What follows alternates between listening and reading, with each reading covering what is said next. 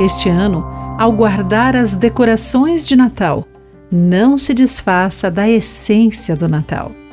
Olá, amigo do Pão Diário. Que bom que você está aí para acompanhar a nossa mensagem do dia. Hoje vou ler o texto de Timothy Gustafson com o título Apenas Outro Dia. O autor William Dean Howes escreveu um conto sobre uma garotinha que realizou o seu desejo. Todos os dias é Natal durante um ano longo e horrível. No terceiro dia, a alegria natalina já começou a se desgastar.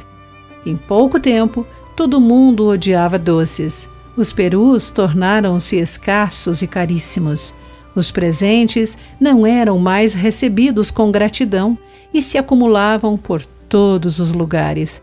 As pessoas se irritavam umas com as outras. Felizmente, essa é apenas uma história satírica. Mas que incrível bênção o fato de as celebrações de Natal nunca nos cansarem, apesar de vermos Jesus em toda a Bíblia.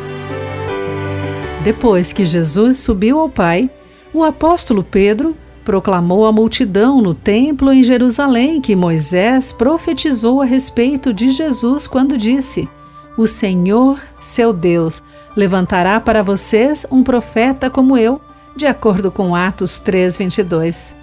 A promessa de Deus a Abraão. E por meio deles, todas as nações da terra serão abençoadas. Foi realmente uma referência a Jesus Atos 3, 25 e Gênesis 22, 18.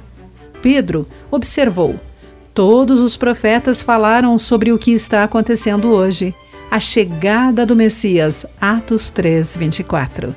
Podemos manter vivo o espírito do Natal muito depois do fim das celebrações, ao vermos Cristo em toda a história bíblica podemos apreciar como o Natal é muito mais do que apenas outro dia.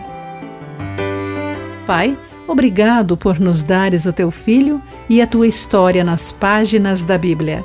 Querido amigo, guarde isso em seu coração. Aqui foi Clarice Fogaça com a mensagem do dia.